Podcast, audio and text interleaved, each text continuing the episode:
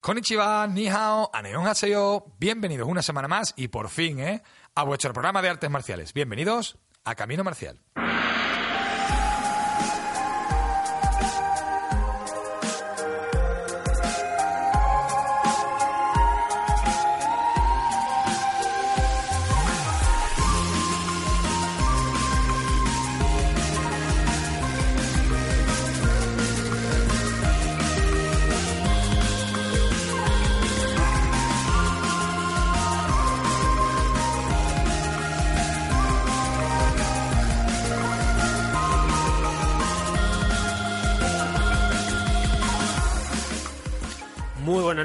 Con todos ustedes, Juan Antonio García, eh, Quique Macías a los mandos técnicos y el que os habla, Antonio Camacho.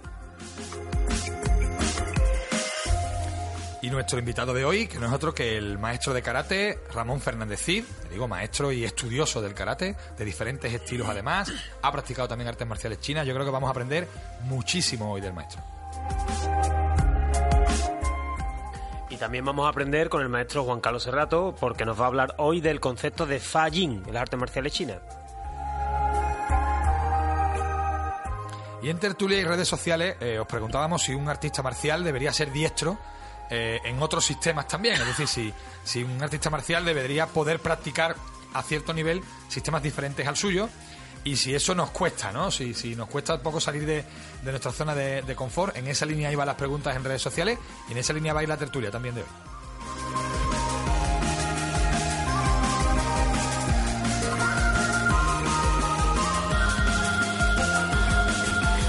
Este programa está patrocinado por Deportes Maral, donde podéis disponer del mejor material para la práctica de las artes marciales. Podéis encontrarles en Sevilla, en la calle Santa María Mazarelo, en Nervión, o en www.deportesmaral.com.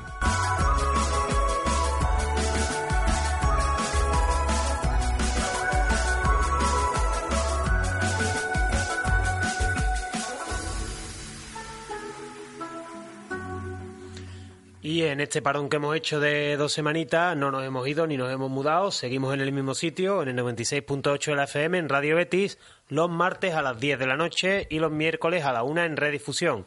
¿Que no puedes escucharnos a esa hora? No importa porque estamos en internet, en iBox, en iTunes, en nuestro podcast, caminomarcialblog.wordpress.com y la web del Real Betis Balompié, www.realbetisbalompié.es. Y dos semanitas de parón por las que os pedimos disculpas y que han coincidido con la Feria de Sevilla. Alguien podrá pensar que es que hemos dicho, nos, hemos, nos vamos Hemos de feria. Una feria, además una feria de dos semanas, ¿eh? Sí, Ahí, señor. ¿eh? ¿Tú has ido a la feria, Más que nadie. Yo la he pisado un día.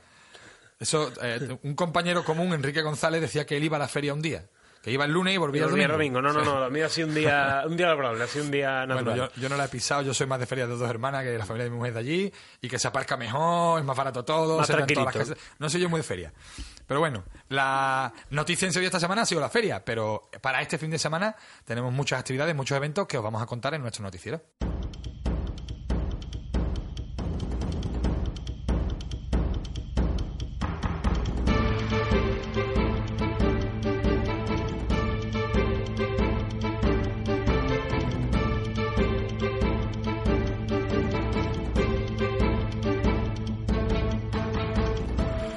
En karate estamos de enhorabuena porque el 18 de mayo, en la playa del Carmen, tendrá lugar un seminario del maestro Osamu Nomura, toda una eminencia del, del karate Shotokan, y a, a su vez también una masterclass de Boyutsu, nada menos que impartida por el maestro Choyu Gentona. Casi nada el cartelito, ¿eh? Es Barbate, Casi ¿eh? creo que la playa del Carmen es Sí. Barbate y además hay tema de atún y de... Sí, o sea, que un día te fantástico. decir, a, la- a partir de las 7 de la tarde hay un evento que se llama Flamencatún, que está relacionado con el flamenco y el, y el atún, y que conociendo al maestro Gentona, seguro que está de por medio, pues, a- al maestro Gentona eso todos sabemos que es un apasionado del flamenco. y Vamos, que el maestro lleva, lleva en el saco el bo y la guitarra. Y la guitarra. Y yo no sé, bueno, el atún no voy a decir que lo lleva en el saco, pero vamos, seguro que lo pilla allí.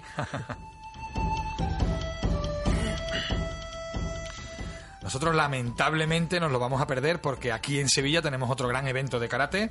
Eh, en este caso, bueno, viene un maestro eh, octavo dan de Okinawa, de, de Goju Ryu Shotokan, el maestro Yokitoshi Shiki.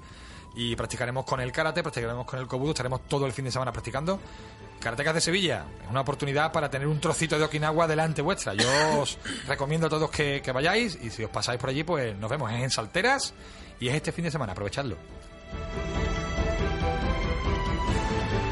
Y para los amantes del Aikido en Cáceres eh, podrán disfrutar de, un curso nacional ¿vale? de Aikido eh, a cargo de eh, Yasunari Kitaura, Yasunari Kitaura Sihan, ¿vale? que es segundo dan de, de Kikai. Y es el día 18 y 19 de mayo en el complejo deportivo Kim Jong-do. ¿Vale? Así que para los que queráis, como hemos dicho, 18 y 19 de mayo, Kim Jong-do, Aikido del Bueno.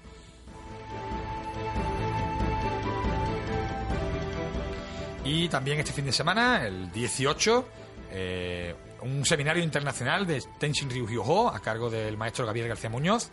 Es un taikai, es un intercambio entre Italia y España, pero entiendo que bueno eh, puede ser interesante participar no solamente de, esa de esa comunión y de esa convivencia, sino sobre todo del trabajo técnico que seguro que se va a hacer en este curso. Aprovechad, ¿eh? no, no os lo perdáis. Repito, el maestro Gabriel García Muñoz, y podéis contactar en el teléfono 652 40 92 31. Y más Aikido, pero en este caso en la Bahía de Cádiz, el sábado 18 de mayo también, de 11 a 1 de la mañana, en el pabellón municipal de Puerto Real, hay una exhibición de Aikido a cargo de Ishin Group. Así que quienes queráis Aikido bueno en Cádiz también, tenéis la oportunidad de disfrutar. La entrada es libre.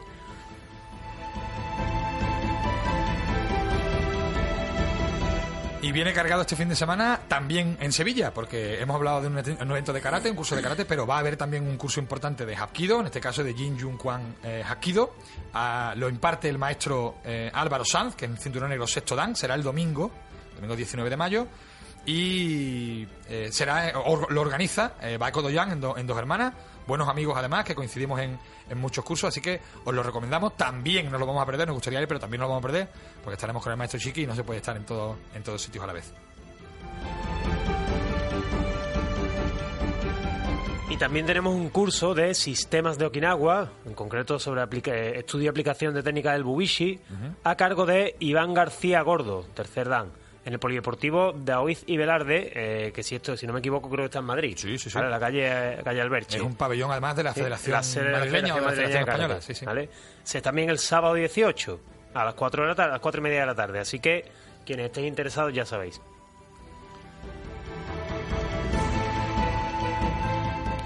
Y en nuestro programa muchos maestros nos dicen que se acercaron a las artes marciales eh, a través de Bruce Lee y una de las películas, bueno, icónicas de Bruce Lee, que además no la, no la llegó a terminar, porque bueno, su fallecimiento fue durante el rodaje y tal, fue Operación Dragón, y se va a reestrenar, se va a volver a, ver en los cines, no en todos los cines, en algunos solamente, eh, el 23 de mayo. Así que, bueno, ir buscando la forma de conseguir la entrada. Nostalgia de... Porque yo creo que es un momento para que los amantes de las artes marciales, los nostálgicos, además de, de esa época de artes marciales de Bruce Lee, bueno, pues revivan esos momentos que, vivieron en sus inicios a través de esta película, Operación Dragón, que se podrá ver en cines de toda España.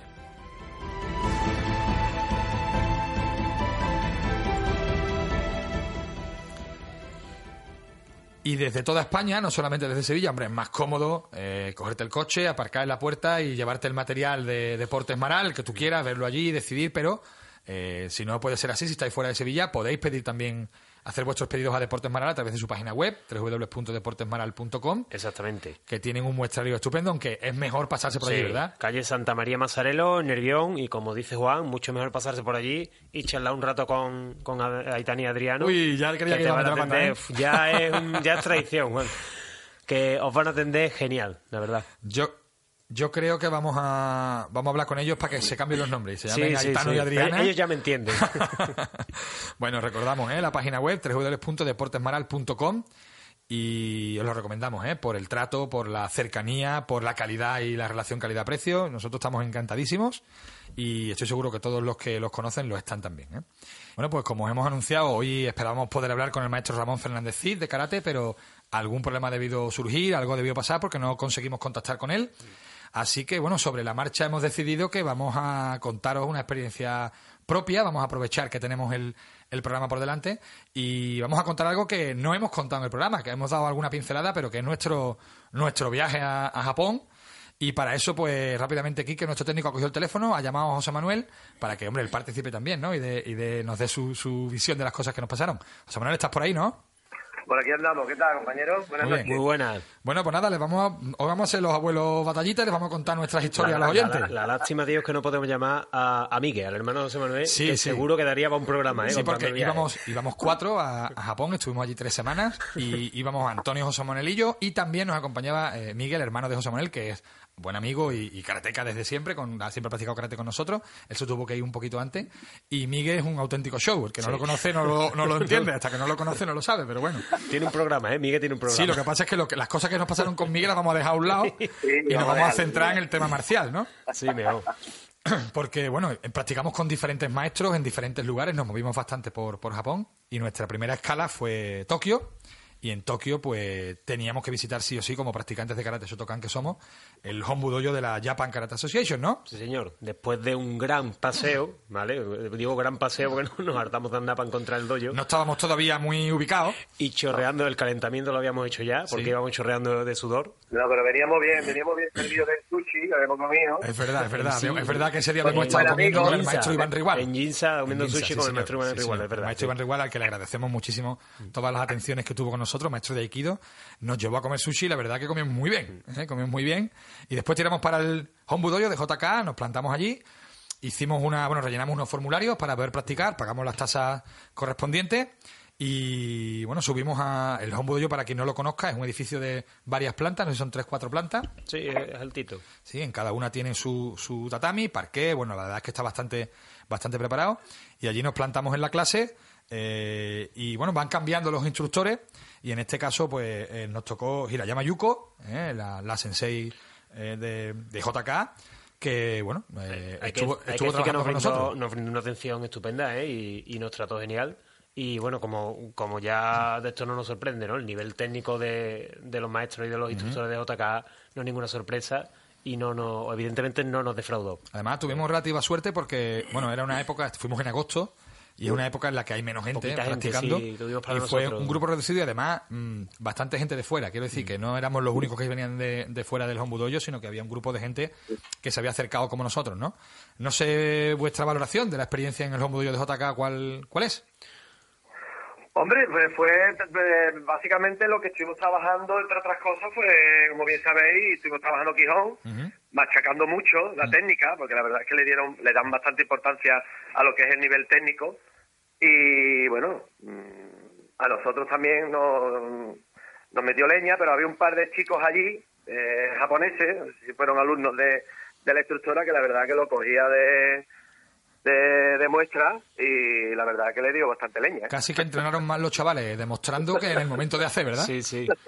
Antonio le dio caña también, claro, Antonio, claro, íbamos allí, íbamos cuatro, pero bueno, yo estoy hecho polvo, José Manuel y Miguel son un poquito mayores, pero Antonio que era el jovencito, que era el, es el atlético del grupo. Me, me corrigió de las Antonio le dio mal, y- le dio y mal. la verdad es que sí. Eh, el holandés, el holandés. No, yo mi valoración buena, ¿no? El- la- como te he dicho, no me sorprendió en, un- en ningún momento el nivel técnico ni de la maestra ni de los ni de los demás practicantes y el trato que nos dispensaron muy bueno. También entrenamos, eh, como digo, entrenamos duro y se agradeció. la verdad que De sí. hecho, en, en el momento de hacer la inscripción... hicimos Basaidai, hicimos el kata, Sí. trabajamos el kata Basaidai y, y en concreto, como dice Juan, a mí me tuvo conmigo, me corrijo varias cositas y la verdad que eso que me llevé, ¿no? Recuerdo tema de desplazamiento, sí, en sí, Kokutsu, sí. ¿no? Desplazamiento con Kusuhachi. Sí, sí. Que eh, tan bueno fue el, el- el trato que nos dieron que cuando fuimos a hacer la, la inscripción, eh, la persona que había en ventanilla, pues no nos entendíamos muy bien entre el inglés, él no hablaba mucho inglés, nosotros el japonés tampoco lo dominamos. Nos entendimos más o menos, pero había allí una, una chica, ¿no? una mujer sentada allí detrás, que se acercó y fue la que nos echó una mano para, para poder rellenar las aplicaciones, la, la, la solicitud y tal, ponernos de acuerdo en cómo funcionaba la cosa.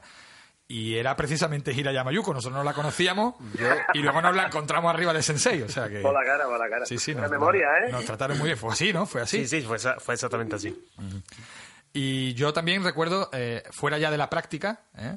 Que además eh, muchas veces mucha gente me decía, tío, no, te- tenéis fotos y tenéis vídeos de antes de entrenar y de después de entrenar, pero no tenemos vídeos vuestros haciendo. Claro, Claro, es que es que estábamos, estábamos entrenando. ¿Vale?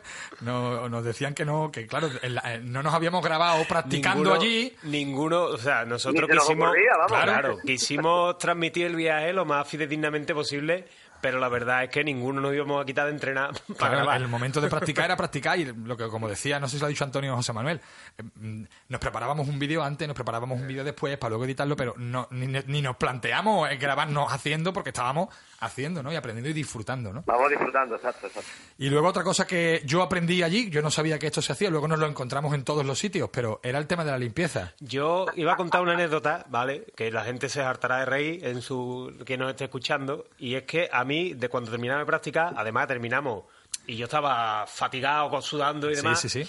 Y, y lo primero que me dio un compañero del, del dojo fue un como especie de una toalla. Como una Más- valletita. Sí, pero más que una valleta tenía pinta de toalla.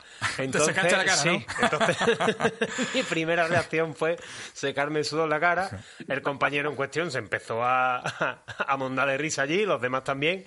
Y yo, claro, diciendo, ¿qué pasa? Y, y ya me dieron a entender que era para limpiar el Claro, porque ahí, ahí Entonces, suelen tener moquetitas, esto, em, em, mopitas o suelen tener eh, trapitos que lo que se hace es limpiar el suelo. Si se, eh, para quien no lo sepa, pues te- se colocan todos los alumnos en un lateral de- del, del tatami, ¿no? Y bueno, apoyan los, los brazos con el, con el paño en el suelo, entonces se desplazan en línea recta a lo largo de todo el tatami, de, tal- de manera que barren, digamos, todo, todo el tatami, se repite varias veces y así pues se deja, después de la práctica, se deja el, el suelo limpio. ¿Otra Y- paliza? eh, otra paliza. Y además yo con mi cadera era lo que más me costaba. Yo ponme a entrenar, no hay problema, pero no me haga agacharme y moverme agachado que no puedo. No solo, no solo los doyos, ¿eh? me consta también que en Japón, en muchos centros educativos, muchos colegios, institutos, los propios alumnos limpian después el aula y limpian después la, Sí, la bueno, instalación. dieron la vuelta al mundo esas imágenes en el campeonato del mundo de fútbol de los japoneses recogiendo, ¿no? Y creo que también los nigerianos, los senegaleses también lo hicieron.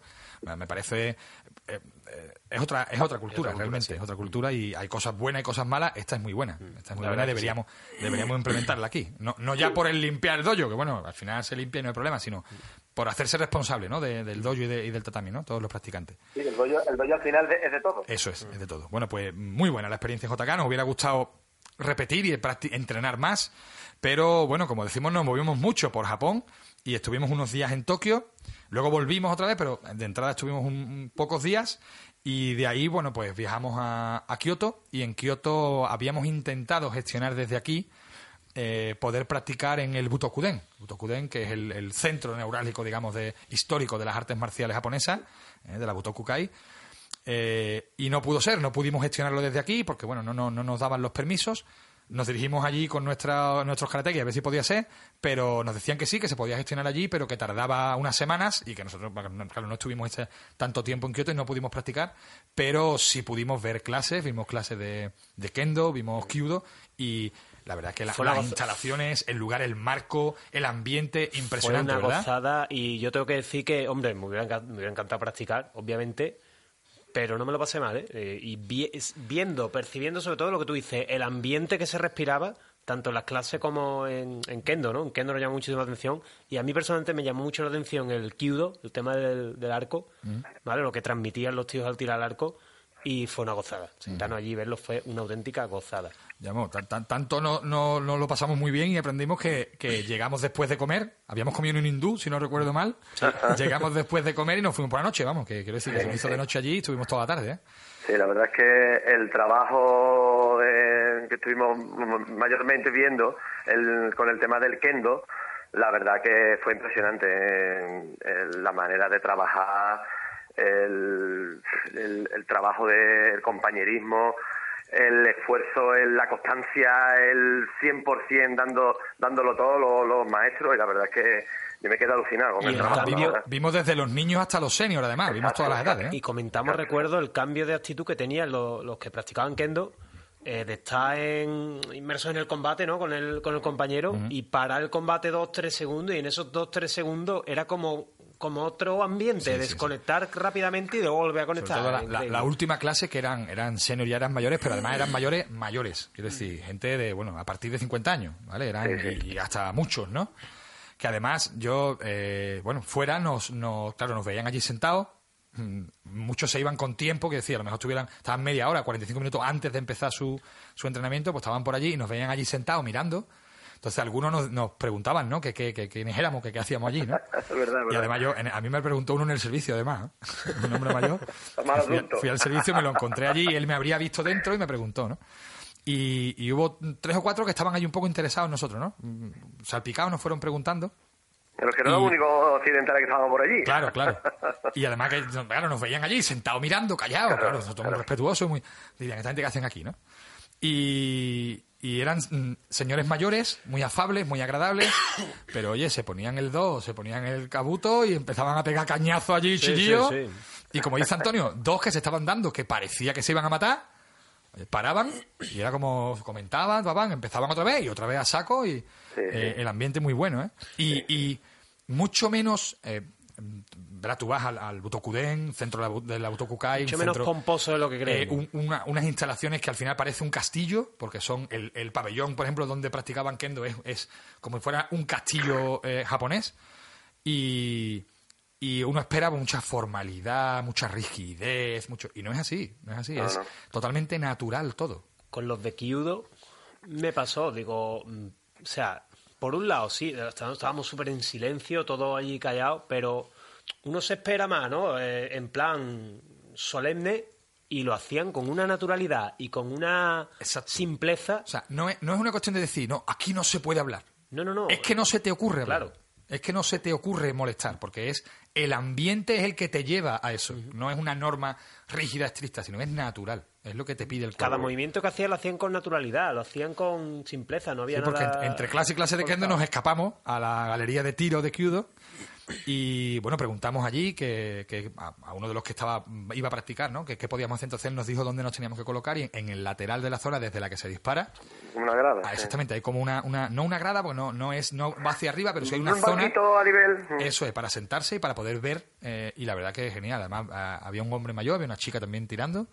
Y eso, la, la impresión es la, el ambiente, ¿no? Cómo están concentrados, cómo se mueven, cómo cuidan cada detalle. Y, y te, eso te, te- Fue como un remanso de paz ese momento, ¿no? Para mí, por lo menos. ¿eh? Sí, sí, Muy totalmente. interesante. Estuvimos también en la, en la zona donde se practica sumo.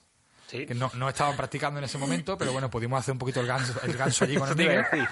Tenemos fotos allí, unos cogidos a otros y... ¿eh? Y bueno, se practica también karate en otro pabellón ya más moderno, ¿vale? En otro pabellón más moderno se practica karate también, pero tampoco tuvimos ocasión de ver, de ver karate, pero bueno, nuestra experiencia en el Butokuden muy buena y yo creo que fue el momento en el que nos dimos cuenta de que la sensación que teníamos de que todo era muy estricto, todo era muy serio.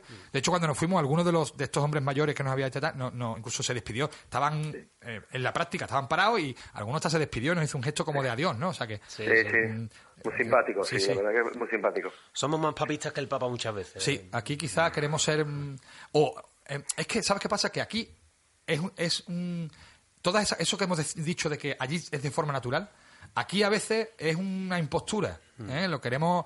Queremos hacerlo a la fuerza cuando en realidad mm, aquí no, se- no, no funcionamos así, ¿no? Sí. O sea, todo lo que hablamos de los valores y tal de las artes marciales no son valores de las artes marciales, son No, valores no, de de la la- sociedad, en este caso ¿no? nos vamos a meter ahora, vamos a hablar del tema marcial, pero yo creo que, que los cuatro pudimos sacar en claro que claramente el tema de estos valores no es de, del, del budo, sino de la sociedad japonesa Sí, en sí, general. Y lo vimos en la gente. ¿eh? Claro, entonces está, está en el budo como está en la calle, en claro. el trato que nos brindó la gente en la calle, no ya en los dojos, ni Mm. nada, sino el trato que nos brindó la gente en la calle lo pudimos ver. Con excepciones, ¿eh? Porque precisamente saliendo del Butokuden Alguno- tuvimos un incidente, ¿eh?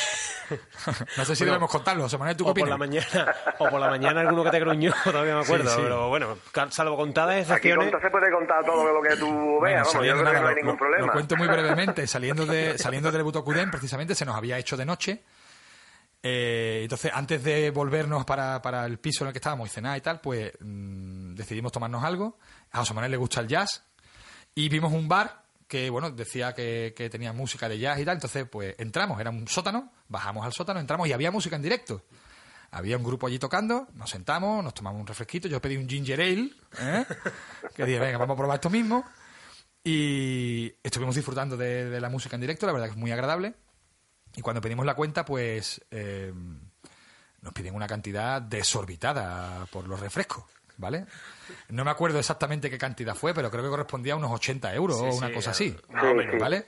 Éramos cuatro, nos habíamos tomado... 10.000 no- yenes más, por favor. no sé si eran cuatro refrescos, ¿vale? Pero bueno, pon que fueran dos copes de refresco, pero verdad que, que era una barbaridad, ¿no? Mm, Allí medio entendiéndonos con la camarera, ya digo, medio inglés, medio japonés, ya no hablaba mucho inglés, más bien en japonés.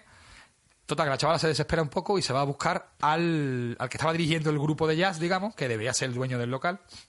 se nos acercó y nos explicó, igual, medio japonés, medio en inglés, que era una parte era por la bebida y otra parte era por la entrada del concierto. Claro, nosotros no lo sabíamos. ¿eh?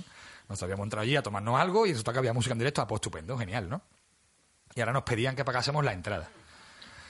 De hecho, hay que decir que nosotros habíamos estado una media hora más o menos. Un ratito, y, no habíamos y el concierto duraba como dos horas más. entonces, claro, nosotros no teníamos pensamiento de quedarnos allí para nada. Que se, lo expliqué al hombre, él me dijo que, bueno, que eso no era problema suyo, que tal, y que le dije, mira, pues vamos a hacer una cosa. Se lo, comenté a Antonio José Manuel Amigue, mira, le pagamos una parte proporcional por el rato que hemos estado. Se lo expliqué a él, él me dijo que no, que eso no podía ser. Total, que se fue calentando, se fue calentando el tema hasta el punto de que empezó a gritarnos. Eh, le dijimos que, éramos españoles y entonces empezó, ah, españoles tenía que ser, ¿no? Poco más o menos. El, gesto, que hizo con las manos era, era de eso. La verdad que se empezó a calentar la cosa, empezó a chillarme en la cara. Yo era que yo era el que manejaba un poquito más japonés y era el que estaba un poco ahí con él. Empezó a chillarme en la cara y yo, os lo digo de verdad, y siempre cuento lo mismo y lo digo de verdad. Yo volví la cara y conté, dije, ¿cuántos japoneses hay aquí? Nosotros somos cuatro. Vamos a ver cómo acaba esto. ¿Vale? En el Koban, en el Koban. Sí, sí, vamos a acabar en el Koban, que son las comisarías de, de Japón. Y era un momento que me, que me cogió del brazo, me tensé, ¿vale? Me soltó el brazo y acabó echándonos. O sea, acabaron echándonos del, del bar, que por cierto, yo saqué mi cartera le di dinero a José Manuel y le dije, toma, paga las bebidas y paga la parte proporcional del concierto que tal. Y cuando salimos me dio el dinero y me dijo, yo he pagado las bebidas y ya está. O sea que en realidad solo pagamos las la bebidas. Forma, las formas fueron muy feas, la verdad. Sí, sí, fue, fue un momento tenso, ¿eh? Fue un momento tenso y la verdad es que en ese, en ese momento no nos trataron muy bien. Y luego hablando con, con japoneses y con japonesa, mi maestra de japonés y tal, a ella le extrañó mucho la historia, este tema de que se cobrase por la música en directo y que a ella le extrañó mucho y yo en ese momento no lo pensé así, pero luego a lo mejor nos quisieron, dijeron los gallín, esto nos van a pagar nosotros la noche. A mí ¿Eh? me hizo gracia tu comentario después de decir, joder, salgo, salgo súper zen del Butoku súper relajado y me han cortado el rollo. Fue así, fue así porque fue un momento tenso, ¿eh? Fue un momento tenso. La verdad que yo lo viví muy, muy tenso. Pero bueno, no pasó nada. Otra anécdota más. Sí, sí, sí. Casi, casi practicamos, no pudimos practicar artes marciales en el no casi, casi las practicamos enfrente. Bueno, pues vamos a hacer una pequeña pausa, vamos a seguir contando. Nos queda nuestro viaje a Okinawa y nuestro viaje en Kyushu, en Kyushu con el maestro Kai Kuniyuki. Pero antes mm, vamos a hablar de artes marciales chinas, porque tenemos que hablar hoy con el maestro Serrato, que nos va a hablar de, de. Vamos a hablar con el maestro Serrato hoy.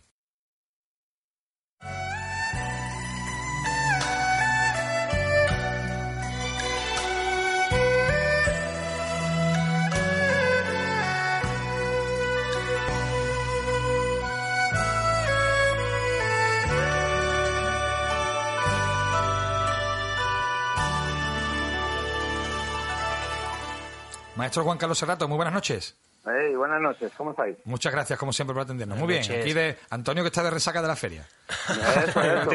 nunca, nunca mejor dicho, que habéis tenido una muy buena feria. Sí, pero yo no la he pisado y Antonio, por lo visto, ha ido muy poco. O sea que no, no la hemos disfrutado mucho. no somos muy feriantes. Bueno, lo que sí somos es amantes de las artes marciales. En este caso vamos a hablar de artes marciales chinas, como siempre. Y vamos a hablar, maestro, de Fajin, ¿no? Sí, el Fajin, que es una de las energías intrínsecas metidas en las artes marciales.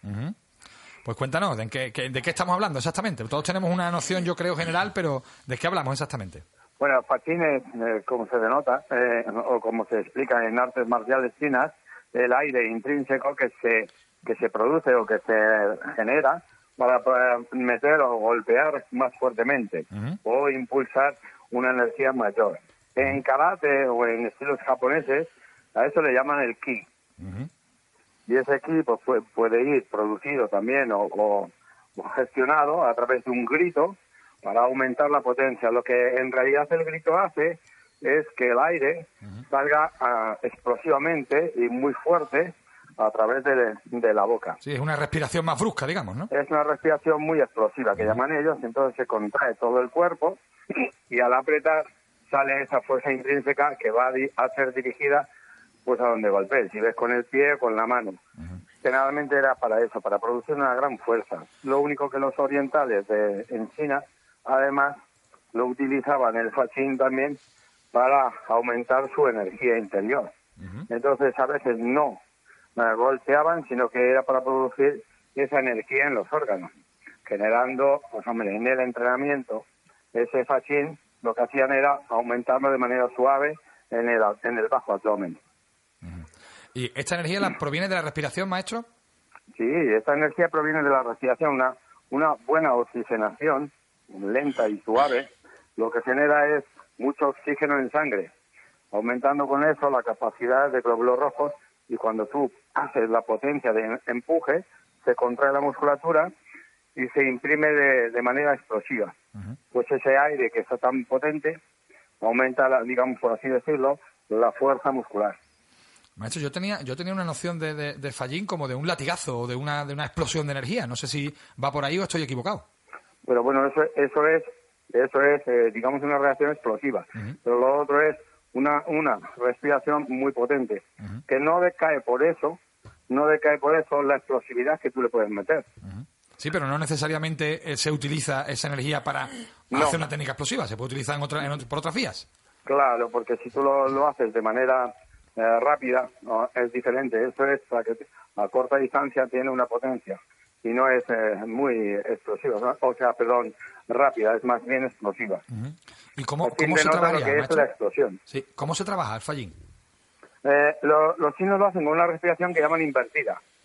Entonces eh, el aire se coge eh, entremetiendo el abdomen hasta, hacia arriba y cuando el aire ya tiene una capacidad suficiente, lo echa de golpe hacia el suelo, entonces la masa muscular se pega al suelo y se contrae la musculatura para golpear. Sí, porque a, pesar de que casi todos respiramos muy mal, la respiración natural, claro, cuando tomamos aire se inflaría el abdomen, cuando echamos el aire se vaciaría. En este caso hablamos de lo contrario, ¿no?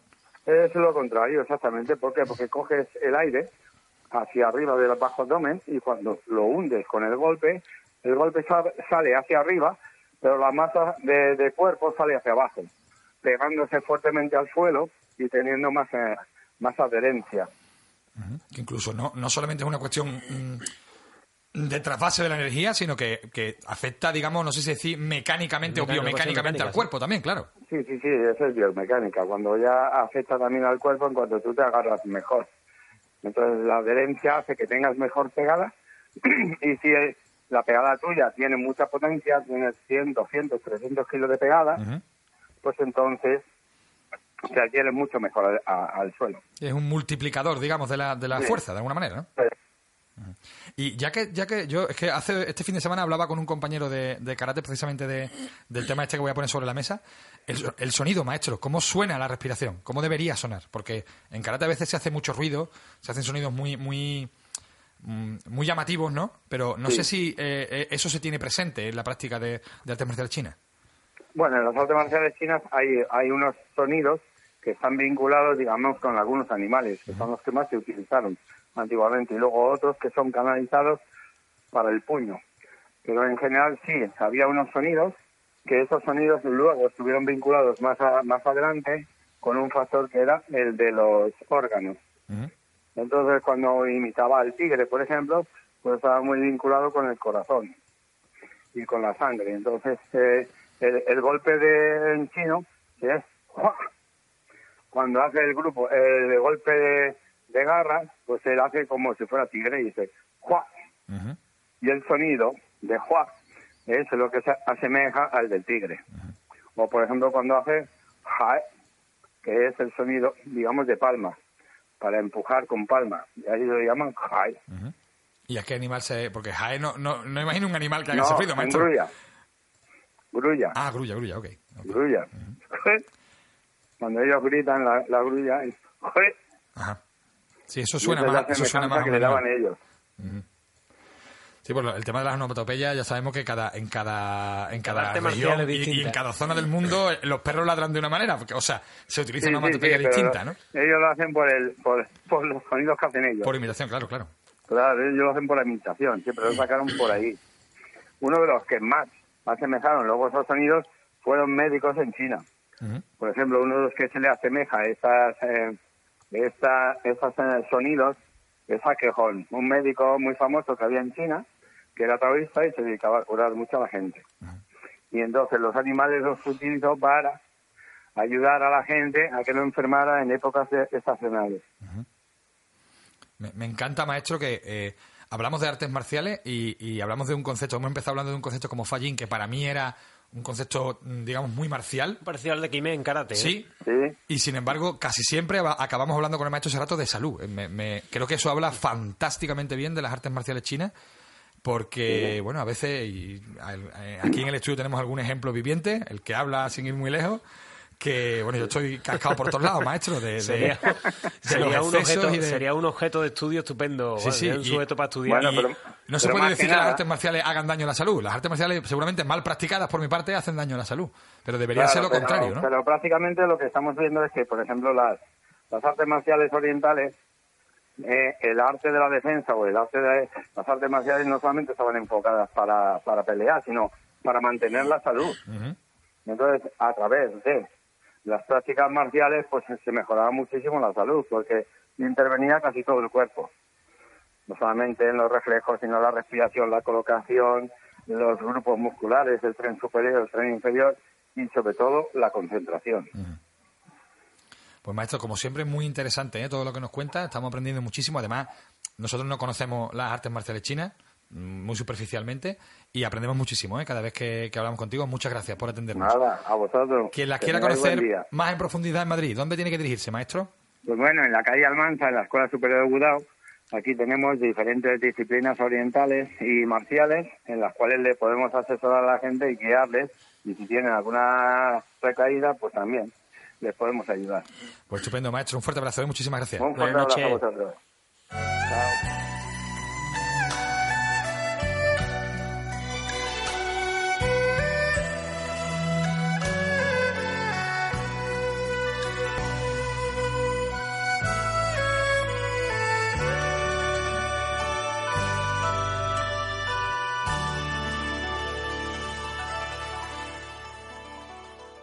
Bueno, siempre aprendemos mucho ¿eh? con el maestro Serrato. La verdad es que. Y me gusta mucho ese enfoque, ya lo decía antes, ¿no? Que al final empezamos hablando de pelea y acabamos hablando de salud. Y creo que mm, el tiempo que pasa un artista marcial practicando debería llevarle no solamente a estar preparado para un posible conflicto, que hoy en día, gracias a Dios, no son frecuentes, sino que ya que estamos practicando tanto tiempo, oye, que nos repercuta eh, y haga mejor nuestra vida, ¿no? Y para eso tenemos que estar bien de salud, ¿no? Tenemos que estar saludables. Eh, bueno, seguimos. Eh, eso sí que nos ha repercutido en nuestra vida, ¿eh? Nuestro viaje a Japón, que es el que, lo que lo que estamos contando hoy. Y bueno, después de visitar Kioto y de visitar, bueno, Osaka y, eh, Nara y demás, pues nos fuimos a Okinawa, que era, bueno, estuvimos cinco o seis días allí. Y allí sí que practicamos a diario y sí practicamos mucho, ¿no? Allí Mucho y bien. visitamos, además, hacíamos turismo, pero, pero le dimos caña también ¿eh? al entrenamiento y en, en varios doyos importantes. Y no sé por dónde queréis empezar. Bueno, yo creo que bueno, lo primero que hicimos fue una visita, si mal no recuerdo, al maestro, que no llegamos a practicar con él, pero hicimos una visita al maestro Hokama. Okama, ¿vale? Todo, todo un placer también visitar su dojo y que nos, y que nos contara. Tiene un museo arriba, tiene un museo de, fotos y de, y de cosas antiguas y demás, de tiene reliquias. del armas de sí, cobudo, armas tiene de un, timbre hecho con, con concha de, de tortuga, que es con lo que se hacía, ¿no? Y Recuerdo que nos subió allí, nos invitó a té y, Sí, sí. y nos contó allí. Nos contó muchas cosas. Nos contó incluso, nos dio hasta consejos Sí, para, sí. digamos que, enaltecer la, la virilidad masculina. ¿eh? Temas de agua fría y cosas de esas. La verdad es que nos trató genial. Y lo, lo dicho, siempre tiene uno la sensación de que los maestros son inaccesibles y nosotros nos encontramos todo lo contrario. Y más en Okinawa, ¿eh? más que en Okinawa. Eh, Quique, Quique nos está mirando cuando hemos dicho algo de consejo para enaltecer Pero la no- la nos está mirando con cara de guasa o con cara No, de... Pues, está- pues les voy a preguntar ahora a ver si... Se está riendo, nos está mirando y se está riendo. Bueno, pues, pues, muy bien el maestro Jokama, nos atendió y además nos bajó luego para explicarnos algunas de las cosas que le hicimos una entrevista, que publicaremos espero pronto, todavía está ahí pendiente porque tenemos mucho material de, viaje a Japón, eh, pero le hicimos una entrevista y nos habló de diferentes conceptos relacionados con el karate que luego nos dijo, bueno, ahora veniros para abajo, Luego los ilustró, vamos con- al los dojo. ilustró conmigo, sí. Sí, sí, sobre Eh, todo tema de puntos vitales y tal. Limpió el suelo conmigo un poquito. El dojo no lo limpió con toallas, después lo limpió conmigo. Además, si no recuerdo mal, te clavó alguna uña o algo por el estilo. La verdad que Antonio le pegó una paliza buena. Le pegó una paliza buena. Y muy interesante, ¿eh? Siempre el maestro Hokama, que va un poco... va me- gusta su enfoque porque va un poco por libre. Es decir, mm, está bien el que dice, bueno, esto yo hago lo que me ha enseñado mi maestro y yo lo transmito para que no se pierda. Me parece genial, que es la tónica dominante en Okinawa. Y es, es una manera de conservar un, un bien como el karate y me parece perfecto, ¿eh? Pero el maestro Hokama va un poco en otra línea, un poco de yo hago lo que me parece y yo tiro para donde quiero y yo mi karate es mío y yo hago lo que quiero. ¿no? un poquito alejado del tema federaciones, asociaciones y demás. Es muy y- especial sí, también, muy ¿eh? especial. Es una persona muy especial y, y muy interesante. Y fuimos al maestro a ver al maestro Jocama con, con Miguel Daluz, que ya lo hemos hablado alguna vez en el programa, pero Miguel Daluz dirige la oficina de información del Karate de Okinawa que eh, acababa de ponerse en marcha cuando nosotros llegamos y la verdad es que nos abrió muchísimas puertas, nos ayudó en todo lo que, pudo. Hay que decir que, o sea, cuando llegamos a hubo un antes y un después cuando llegamos a Okinawa de, de hablar con Miguel y después de hablar con Miguel. Somonel, ¿estás por ahí, no? Sí, sí, que se ha cortado. Ah, vale, vale, estás por ella, que se había cortado. Eh, hasta hablamos de Maestro Okama y de, Luis, eh, de, de Miguel Daluz, que nos trató genial y que, bueno, recomendamos a todos los que vayan a Okinawa a practicar karate que contacten con la oficina eh, de información del karate de Okinawa, ¿no? Eh, brutal el trabajo que está haciendo este hombre allí. Sí, Miguel, la verdad es que chapó, está haciendo una labor que nada más no tiene, no tiene nombre, vamos. Está moviéndose, a- poniendo a los grandes maestros y a los doyos que están allí en Okinawa en donde tienen que estar, en el punto eh, para que para que todo el mundo y todos los practicantes de artes marciales, ya sea de karate o sea de, de, de kobudo, los conozca. Y la verdad es que fenomenal. fenomenal. Nosotros ya, ya teníamos preparado, digamos, quiero decir, habíamos contactado eh, con, con el dojo del maestro Morio Gigaona de IOGKF a través de, bueno, con, mm, nuestros maestros, ¿no? De Karate Goju Ryu, porque se puede, podemos decirlo sin ningún complejo, ¿no? no. Y, y también a través de, de amigos y de compañeros, pues pudimos contactar con, con el dojo del maestro Minoru Higa, de, de Kyudokan, Sí, y practicamos en la los dos gracia sitios. hay que darle las gracias también, eh, eh, como tú bien dices, a Geraldo, Geraldo Valdés, vale. Valdés, Mm. que la verdad fue al, ma- chapó. al maestro Luis Núñez también que nos puso en contacto con, con Morio Gigaona. Correcto. También. Y primero fuimos al dojo de- del maestro Gigaona y la verdad es que, bueno, nos lo habían contado, pero hasta que uno no lo ve, el dojo del maestro Gigaona es una casita de dos plantas, él vive arriba y el dojo abajo. Y es como si fuera el garaje. Eh, Tiene allí su suelo, está Hay- todo preparado, pero hay no, que decir, hay que decir no hay vestuario, no hay ducha. Hay que decirse que solo, solo hay una ventana y es una ventanita Sí, sí. pequeña. O sea, aire entra poco y en aquella época del año el poco que entra Sí, era sí. bastante caliente, aquello era... Nosotros además cometimos el error, bueno, el error, es que no hay más remedio, pero nosotros echábamos toda la mañana y parte de la tarde, digamos, de turismo, eh, visitábamos el castillo de Shuri, fuimos al acuario de Okinawa, bueno, estábamos todo el tiempo viendo diferentes sitios eh, relacionados con el karate y no relacionados, pateo para arriba, pateo para abajo, mucho calor, mucha humedad, y lo último que hacíamos en el día era ir a entrenar. Claro, cuando llegábamos íbamos ya reventados y habíamos pasado ya mucha calor y estábamos des- deshidratados. El primer, día, el primer día no llevábamos ni agua. No, no, es que el primer día yo creo recordar, creo recordar que ni habíamos comido. que comimos- No, antes de entrenar, con un platanito o Sí, algo sí, sí, marcha razón. y fuera. razón. Entonces, bueno, hace mucha calor, hay mucha intensidad. Es verdad que paran cada media hora, son entrenamientos de hora y media o de dos horas. Cada, cada media horita se para y se, se refresca uno y tal, pero entrenamientos muy intensos. Alguno que otro pinchamos allí. Sí, sí, bueno, es normal, es normal. Eso no es El agua, que pasara. eso de que el agua, eso que de, la, de que el agua refresca, yo Bueno. no, no sé si os acordáis, pero vamos, el agua... No el estaba fresca, no estaba A mí me refrescó más el caramelito. Por el grifo esto estaba a 40 grados, vamos. Bueno, estuvimos practicando con, con el maestro Kuramoto el primer día y creo que fue el segundo día o el tercero que estuvimos allí. Eh, estábamos empezando a entrenar, habíamos hecho el calentamiento, estábamos empezando a hacer técnica y de pronto el maestro se cuadra, saluda. Claro, nosotros teníamos la puerta a la espalda, todos nos volvemos y aparece el maestro Gigaona, que bueno, baja cuando a él le parece oportuno. Y claro, en ese momento emocionados, ¿no? Que, que guay, ¿no? Que vamos a practicar con el maestro. El maestro nos cogió, nos puso a hacer quijón, pim pam, pim pam, pim pam, nos puso a hacer flexiones, pim pam, pim pam, pim pam. En 15 minutos, Allí el único que aguantaba el ritmo era precisamente el maestro Kuramoto. en 15 minutos acabó con lo que quedaba de nosotros. Sí, sí, además yo, re- yo recuerdo intentar subir la- las flexiones, los fondos habituales que se hacen en el suelo, ¿no? De intentar subir, no poder, intentar. Y yo decía para mí, madre mía, estoy haciendo aquí el ridículo. Y volverme para el lado y mirar a los demás y estaban igual que yo. O sea, no éramos capaces de subir. Recuerdo a Miguel volver la cara y mirarme como diciendo, nos vamos a morir aquí. ¿Eh? Y muy bien, ¿eh? practicamos además, bueno, eh, el maestro Uehara, con el que también eh, coincidimos, eh, cuando nos vio calentando, pues empezamos a calentar un poco cada uno por su cuenta, claro, nos vio haciendo catas de Goju Ryu, nosotros somos Shotokan, en la carta de presentación que llevábamos decía que somos Shotokan, entonces se acercó a preguntar, ¿estas catas se hacen en Shotokan? Entonces tuvimos que decirle, no, maestro, nosotros que hacemos también Goju y tal. Y nos preguntó, ¿qué kata hacéis? Mira, hacemos Isochin, hacemos Seiyenshin, hacemos Kurununfa, hacemos eh, Sepai, Saifa. Dijo, venga, Sisoshin la... Digo, Sisoshin, perfecto. Y trabajamos, Trabajamos la cata que- que, nos- sí. que quisimos realmente, ¿no? O sea, que muy bien, muy bien. Y luego también un día eh, eh, fuimos a hacer la entrevista, una entrevista también al maestro Morio Gigaona. Ese día no pensábamos practicar. No, miento, pensábamos practicar, pero a la última hora, que era la, es la de los jóvenes, digamos. Pero después de la entrevista, el maestro Gigaona nos dice, ahora hay otra clase que es para mayores y tal, pero bueno, os podéis quedar. Entonces ese día hicimos dos sesiones seguidas. Doblamos.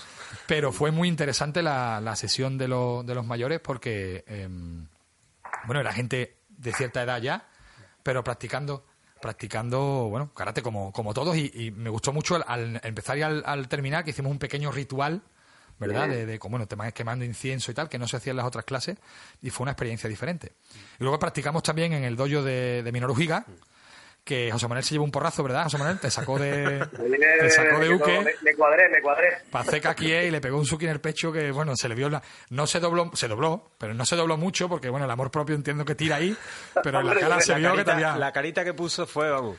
de hecho, se escuchó, se escuchó una carcajada contenida en, todo el dojo, no solamente de, de los que íbamos. Y, también he de decir que el maestro Minoru Higa al principio, en el calentamiento, nos fundió a Sukis. ¿vale? Un trabajo que vamos, Yo no sé si hicimos mil Suki, vamos. Sí, y luego un trabajo que tiene de, desequilibrio y, volver a equilibrarse rápido pegando Sukis, que a, cogió a José Manuel primero, después me cogió a mí. A mí me llegó un punto en que digo, es que no, puedo, no me responde mal el brazo, no puedo más. Y luego nos dijeron, que dice el maestro que... No, nos dijo, el maestro os invita, no, que dice el maestro que os venís a cenar. y nos fuimos a cenar. y además, no, nos invitó y bueno, genial, ¿eh? La verdad es que el trato excelente y bueno, aprendimos no nos, da, no nos dio tiempo a aprender mucha técnica, quiero decir que hace falta más práctica. Pero sí aprendimos mucho sobre el enfoque, ¿no? Y sobre cómo se plantea el karate en Okinawa. Y de Okinawa nos fuimos a Kyushu a practicar con Kai Kuniyuki, ¿eh? tesoro, considerado un tesoro del, del, budo. Y bueno, hicimos varias cosas con él. Hicimos karate, eh, hicimos jujutsu e hicimos yaido. De las tres cosas, ¿con cuál os quedáis? Eh, de, ¿De cuál os llevasteis más? Hombre, yo me lleve más pues, como practicante de practicante de karate interesante, ¿no? Además me recuerdo que fue en ese viaje me llevé eh, y Tensho, que yo no las había practicado antes, pero muy levemente y no las había aprendido, digamos, de ahí aprendí Sanchin y Tensho y luego sí que disfruté con el Jiu-Jitsu, porque digamos, aparte del karate es lo que estoy ahora un poquito más eh, yendo a clase y demás. Y hombre, ya ido no practico mucho, pero también interesante. En Iaido estamos más, estábamos y estamos más pez, ¿eh? se, sobre todo yo más que vosotros. yo me llevo, yo me, quedo con, con, la parte de Jujutsu. El trabajo de Jujutsu me gustó mucho, eh, cómo se empieza, el tema de la ceremonia, el saludo. Eh, y la verdad es que sí me gustó. el maestro nos atendió fenomenal, estuvo muy pendiente. Estaba solo con nosotros, quiero decir que estaba eh, el maestro Kai, eh, Nakasone-san, su alumno, digamos, su, su, mano derecha con nosotros, y luego también a veces, eh, eh, uy, se me ha ido el nombre de... Tamayo. Tamayo-san, una alumna también del maestro que vive en Italia, pero que estaba casualmente allí también. O sea, que a veces que estábamos tres alumnos, porque ya Miguel no estaba, ya Miguel se había tenido que volver, estábamos tres alumnos para tres maestros prácticamente, ¿no? O sea, que aprendimos muchísimo. También nos llamó la atención que llegamos a, bueno, pasamos una odisea para llegar a Kyushu y cuando llegamos nos recogió Nakasone-san directamente en Karategui ya, ¿vale? Y nos dio, eran las 2 de la tarde. Sí, sí, nos llevó al hotel, dejó las maletas, poner el Karategui y a entrenar. Eso me encantó. Así fue, eran dos entrenamientos, entrenamos por la mañana y entrenamos después de comer también. Y muy bien, también nos invitó a comer, también nos trató genial. De hecho, nos, despedimos de él eh, arrodillándonos en Seiza delante del autobús, ¿vale? Porque la verdad que el trato fue genial. Pues esta fue nuestra experiencia marcial. En, hay muchas cosas que contar, pero bueno, no tenemos tanto tiempo. Esta fue nuestra experiencia en Japón y la verdad es que, bueno, no lo habíamos contado hasta ahora. Hemos tenido ahora la oportunidad. Una lástima no haber podido hablar con el maestro Ramón Fernández Cid. Esperemos que, podamos la semana que viene. Pero bueno, eh, creo que le habrá, espero que le haya resultado interesante a nuestros oyentes. Y nos vamos a ir con, con las redes sociales, que esta semana preguntábamos si, si un artista marcial debería ser diestro en otros sistemas, eh, o si, si nos cuesta a veces. Eh, salir de nuestra zona de confort y, practicar con otros maestros o, cosas diferentes. Y esto es lo que nos decían nuestros nuestros oyentes.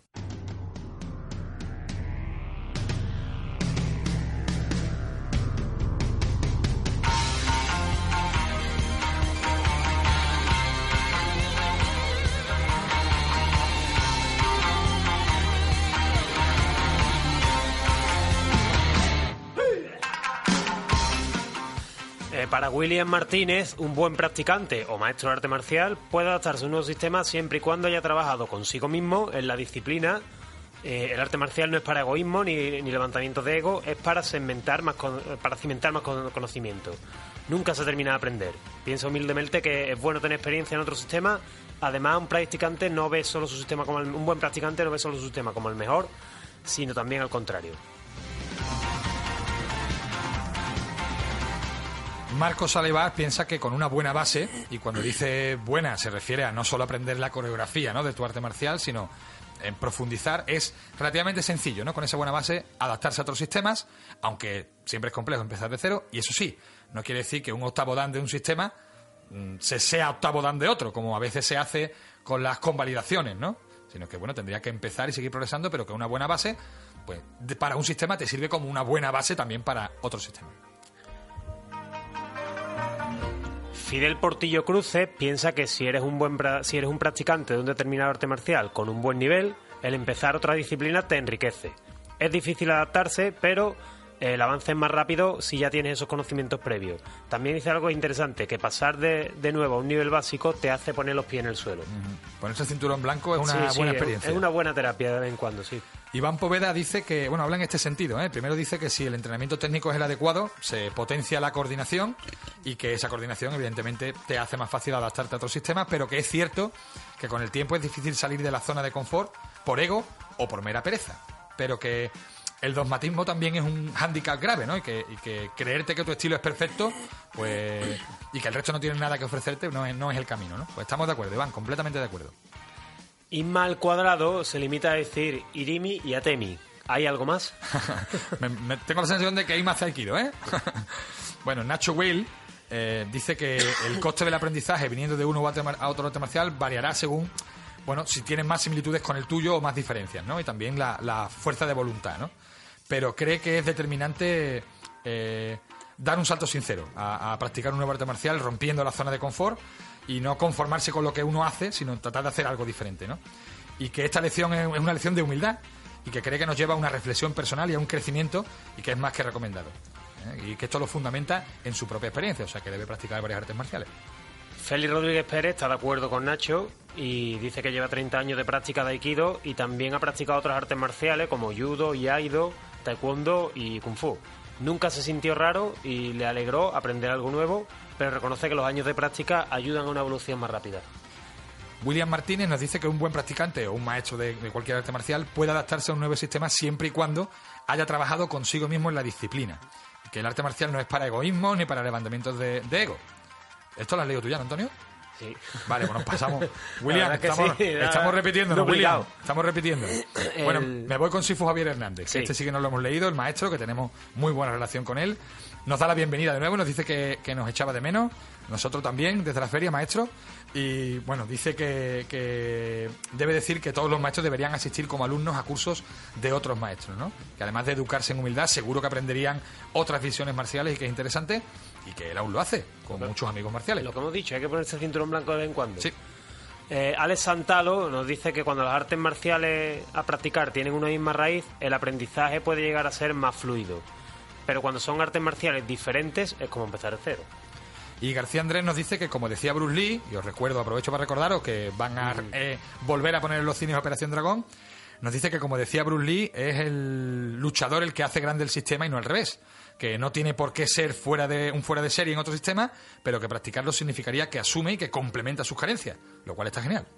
Nacho Serapio, un saludo aquí a, a Nacho, cree que no deberíamos hablar de artes marciales como cosas diferentes. Todos practicamos lo mismo, el arte de dominar y equilibrar nuestro cuerpo y mente, aun en circunstancias adversas como puede ser una agresión. Eh, Iván Poveda Ramírez también nos dice que si el entrenamiento técnico es adecuado, la cualidad que más se trabaja es la coordinación. Ya lo hemos leído, ya lo hemos leído, pásate Sí. otro. Vaya, porque me paso aquí, tenemos a Nacho otra vez y ya está, ya no tenemos más. Muy bien, pues nos vamos.